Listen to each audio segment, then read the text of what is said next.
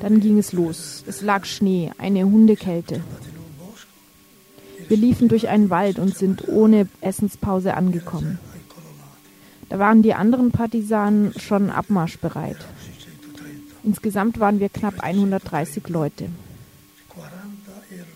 Davon 40 unbewaffnet. Also 90 mit Waffen.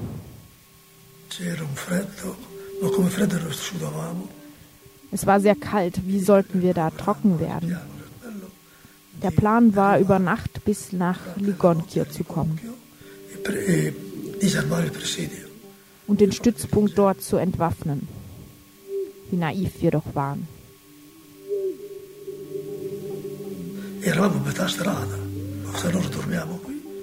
Das war ja erst die Hälfte des Weges, aber wir haben beschlossen, da zu schlafen und abends bei Beginn der Dämmerung weiterzulaufen. Kaum hatten wir uns entschieden, als um 8 Uhr die Deutschen kamen und das Gefecht von Cere Sologno losging. Wir hatten ein französisches Maschinengewehr, aber das ging nicht. Falsche Munition. Es gab Verletzte, Tote, ein Desaster.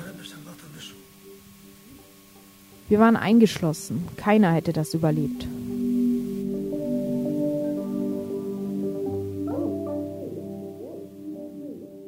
Die Stimme, die wir hier gehört haben, das war Fernando Cavazzini, Deckname Toni, der im Zweiten Weltkrieg Partisan in Norditalien war und als solcher gegen die Deutschen kämpfte.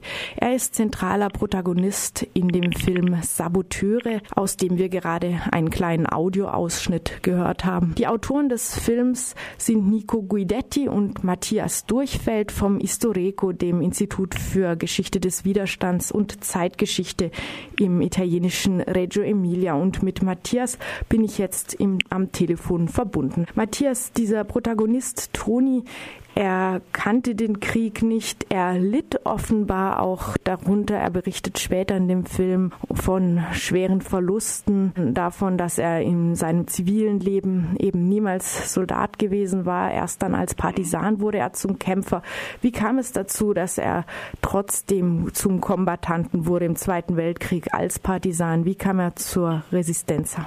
Das ganz typischer durchaus Weg, den er zurückgelegt hat und tragisch, wenn man so will. Ich habe auch schon gehört von ihm und von anderen, das werde ich den Faschisten nie verzeihen, dass sie mich so weit gebracht haben, bewaffnet zu kämpfen. Und insofern den vielleicht auf den ersten Blick Gegensatz, dass ein Partisan gegen den Krieg bewaffnet natürlich kämpft.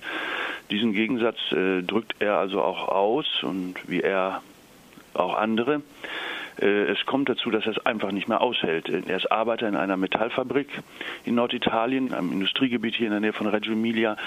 Und es kommt äh, zu einer Friedensdemonstration. Die unbewaffneten Arbeiter demonstrieren 1943 für den Frieden und die italienische Armee, wohlgemerkt, schießt auf diese Arbeiter und Arbeiterinnen. Und dieses Massaker, insgesamt gibt es neun tote Personen, bringt ihn dazu, nicht mehr zur Arbeit zu gehen. Er lässt sich krank schreiben, er versucht Kontakte mit den ersten schwachen noch äh, Widerstandsgruppen aufzunehmen und dann geht er in den bewaffneten Widerkampf. Er will was machen, er will dieses Massaker, das kleine in Anführungsstrichen, wenn man nur die Todeszahlen anguckt, neun Arbeiter und Arbeiterinnen wurden erschossen in dieser Fabrik, wo er arbeitete. Dieses kleine Massaker, das hat ihn dazu gebracht, dass er das große Massaker, den Zweiten Weltkrieg, äh, nicht mehr mitmachen will, nicht mehr ertragen will, dass er ihn stoppen will. Andere Protagonisten des Films, deren Geschichten sich mit denen von Toni vermischen, das sind junge Leute von heute. Tanja, eine politisch und sozial engagierte Erzieherin aus Hamburg. Steffen, der sich in Pirna mit einem antifaschistischen und antirassistischen Kulturzentrum gegen Neonazis engagiert und Stefano, der in einer Banlieue von Paris mit Musik und politischen Projekten tätig ist. Heute herrscht Frieden in Deutschland, Frankreich wie auch in Italien. Der Nationalsozialismus wird auch offiziell verurteilt. Ist denn die Situation dieser jungen Antifaschistinnen irgendwie vergleichbar mit diesem bewaffneten Kampf der italienischen Resistenza im Zweiten Weltkrieg? Das ist schwierig zu sagen. Das glaube ich eher nicht. Also das wollen wir auch auf keinen Fall durch diesen Titel, der im Plural dort steht, Saboteure aussagen. Es ist ein Dokumentarfilm. Mein Kollege, Nico Guidetti, der aus der Berufssparte eben kommt, hat irgendwann mal teilgenommen, auch an unserer Veranstaltung, diesem Wandern auf Partisanenwegen, was wir organisieren und wo wir seit immer schon viele Gäste aus Deutschland haben bei dieser Veranstaltung bei uns in Italien. Und der Nico sagt, lass uns einen Dokumentarfilm machen. Das ist was Komisches, das ist was Seltsames, was Besonderes. Wie, wie kommt das, dass hier Leute hunderte, wenn nicht tausend oder über tausend Kilometer zurückliegen, um bei uns in den Apenninbergen auf den Spuren der Partisanen zu wandern? Und wenn das Leute tun, die das nicht aus Familientradition aus dem Ort Reggio Emilia tun, sondern eben von weit weg kommen und dadurch ja auch Zeit aufwenden, Geld aufwenden, um das tun zu können. Was bringt die dazu? Und insofern ist dieser Film eben ein Dokumentarfilm eigentlich. Und es ging uns nicht darum, die Leute auf eine gleiche Stufe zu stellen, sondern aufzuspüren durch Interviews mit diesen Leuten und auch Besuche bei ihnen zu Hause. Wir waren also eben auch in Paris und in Hamburg und in Pirna, exemplarisch diese drei Personen rauszunehmen, um zu sagen, was, was zieht ihr daraus? Nicht so sehr, wir sind das Gleiche, denn das ist man nun wirklich nicht, aber eben, was für eine Kraft, was für eine Botschaft zieht ihr aus dem Wandern auf diesen Wegen und aus dem Treffen und Zuhören, zum Beispiel, wenn euch Leute wie Toni gegenübersetzen. Das Wandern auf diesen Wegen, auf diesen Partisanenwegen ist also ein zentrales Element, das Menschen von heute auf die Spuren der Resistenza bringt. Kannst du noch etwas sagen zu diesem Bildungsangebot der Sentieri Partigiani? Wir haben in den letzten Jahren auf verschiedenen Ebenen immer mehr angefangen, den historischen Ort als Quelle zu nutzen. Ich denke auch, dass der Partisanenkampf, das Partisanenmilieu, das, was sie erlitten haben, das, was sie tun konnten, ihren teilweise kleinen Beitrag, teilweise großen Beitrag, den sie da geleistet haben, um den Zweiten Weltkrieg zu beenden. All das kann man natürlich in Büchern nachlesen und kann man zu Hause im Wohnzimmer sitzen und sich so ein bisschen vorstellen. Ich denke, dass der Ort ganz wichtig ist, um es sich besser vorstellen zu können und um Distanzen, Mühen, Schwierigkeiten, Faszinationen und so weiter, all das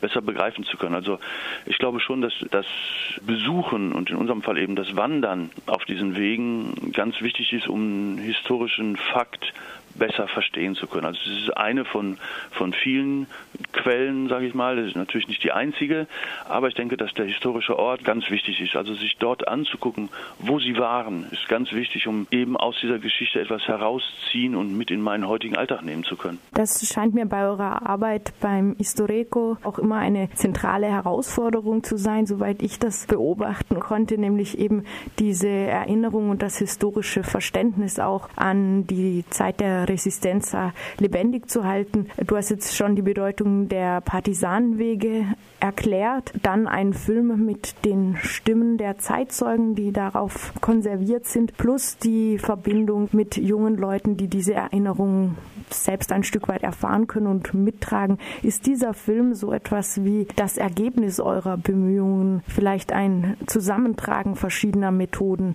diese Erinnerung lebendig zu halten? Also dieses Wandern auf Partisanenwegen gibt es nun inzwischen seit 20 Jahren und ähm, vielleicht ist der Film ein Teil des Ergebnisses, ja. Also ich denke auch, dass einfach das Gehen, das Wandern an sich eine sehr wichtige Aktivität ist, äh, nicht nur weil es schön ist und äh, angenehm, sondern weil das sich in Bewegung befinden und weitergehen auch eine Art ist, Geschichte mit einer gewissen Langsamkeit zu treffen, auf sie zu treffen, sich mit ihr auseinanderzusetzen und eben nicht einfach nur Geschichte zu konsumieren oder Geschichten zu konsumieren, es eilig zu haben, zu denken schon, ah, ich habe schon alles verstanden, sondern sich die Zeit zu nehmen. Auch das ist, denke ich, bei den Sentieri Partigiani, bei dem Wandern und ein bisschen auch bei unserem Film Saboteure, unser Bestreben zu zeigen, man muss sich auch Zeit nehmen, man muss auch die Ruhe dafür haben, man muss zuhören können und wenn man zuhören kann, dann können eben auch diese Orte zu einem sprechen. Das andere Element eben die Stimme eines Zeitzeugen. Toni, kommen wir nochmal auf ihn. Der Film heißt Sabotatori, Saboteure. Toni war ganz wörtlich auch einer. Kannst du noch etwas dazu sagen, wie er in der Resistenza gearbeitet hat? Er war Anführer, er war Kommandante einer Saboteurseinheit.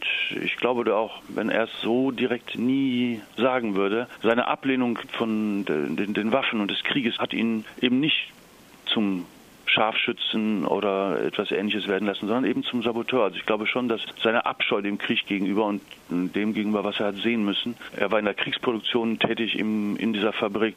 Das ging ihm nicht runter. Das war er nicht mit einverstanden. Er hat dieses Massaker an den Fabrikarbeitern, Arbeiterinnen mit ansehen müssen. Das konnte er nicht ertragen, wollte er nicht ertragen. Und insofern hat er diesen Schritt getan, in den Widerstand zu gehen. Er war ursprünglich nicht politisiert. Er hat sich im Widerstand politisiert. Er hat das Grauen des Krieges nicht ertragen wollen und nicht auch nur im Kleinen, auch nicht nur teilhaben wollen. Und gerade deswegen ist er, glaube ich, Saboteur geworden. Und insofern finde ich auch seinen Schritt sehr interessant und äh, lässt uns vielleicht ein bisschen besser verstehen, warum man Partisan wird, wenn man gegen den Krieg ist. Eben nicht, weil er mal ein Waffenfetischist ist und weil man Gewalt toll findet, sondern genau das Gegenteil. In Deutschland ist ja nach wie vor das Wort Partisan oft auch ein bisschen negativ behaftet, was in Italien überhaupt nicht so ist. Und ich denke, da könnte auch der Film Saboteure vielleicht einen kleinen Beitrag dazu leisten, dass man ein bisschen weniger voreingenommen ist, sondern diese äh, Aktivitäten, Taten diese Menschen unternommen haben, eben auch würdigt als das, was sie waren, nämlich versuchen, einen kleinen Beitrag gegen den Krieg zu leisten. Der Film wird über Crowdfunding finanziert. Auf der Seite de.ulule.com könnt ihr den Film Saboteure finden und unterstützen mit kleinen Beiträgen. Kleine Beiträge von vielen sollen diesen Film insgesamt ermöglichen. Ist das einfach ein Mittel, eben die Finanzen zu stemmen oder vielleicht dazu auch eine Methode, viele Menschen in dieses Projekt einzubinden? Beides, denke ich. Also wir möchten, dass der Film eben nicht nur in Italien zu sehen ist, sondern der Film, der ist sowieso ja in mehreren Sprachen. Die Deutschen sind natürlich auf Deutsch interviewt worden und der muss italienisch untertitelt werden und die Italiener sowie der Partisan, der Saboteur Toni, der ist auf natürlich redet der Zeitzeuge auf Italienisch und muss auf Deutsch untertitelt werden. Aber wir wollen eben auch den gesamten Film auf Englisch untertiteln, den gesamten Film auf Französisch untertiteln. Wir möchten, dass es ein Film ist, der ein bisschen über die Grenzen hinausgehen kann. Und um so eine DVD zu machen, um entsprechend die Übersetzungen, brauchen wir auch tatsächlich noch ein bisschen finanzielle Unterstützung und suchen das eben über diese Plattform de.ulule.com. Natürlich ist es auch, was du sagst, Johanna, wir sind überhaupt kein kommerzielles Projekt. Wir möchten nicht in erster Linie Geld einsammeln auch wenn man natürlich für Kultur und Politik leider Geld braucht. Aber natürlich ist es wichtig, dass eben so ein Verhältnis kein kommerzielles Verhältnis wird, sondern dass Leute auch involviert werden und dass sie sagen, okay, die Gesellschaft stellt teilweise nicht genügend Mittel zur Verfügung, um unsere kulturelle und politische Arbeit zu machen, müssen wir eben von unten versuchen, zu mehreren jeweils mit einem kleinen Beitrag das zu ermöglichen. Und das ist mal in diesem Fall unser Versuch. Und dieser kleine Beitrag beginnt schon ab 10 Euro. Es gibt auch eine Belohnung dafür. Aber Matthias, äh, wenn ich jetzt mit mitmache bei der Unterstützung dieses Films, dann stellt sich mir natürlich die Frage, wann ist er denn dann zu sehen? Der Film an sich ist fertig. Wir haben also in den letzten anderthalb Jahren äh, die Sachen gedreht und soweit geschnitten. Wir sind dabei, Übersetzungen zu beenden und der Film muss fertig werden zum 25. April, also zum 70. Jahrestag der Befreiung hier in Italien. Da werden wir den in einigen Städten hier schon zeigen wollen. Also am 25. April muss der Film bei uns auf dem Tisch liegen.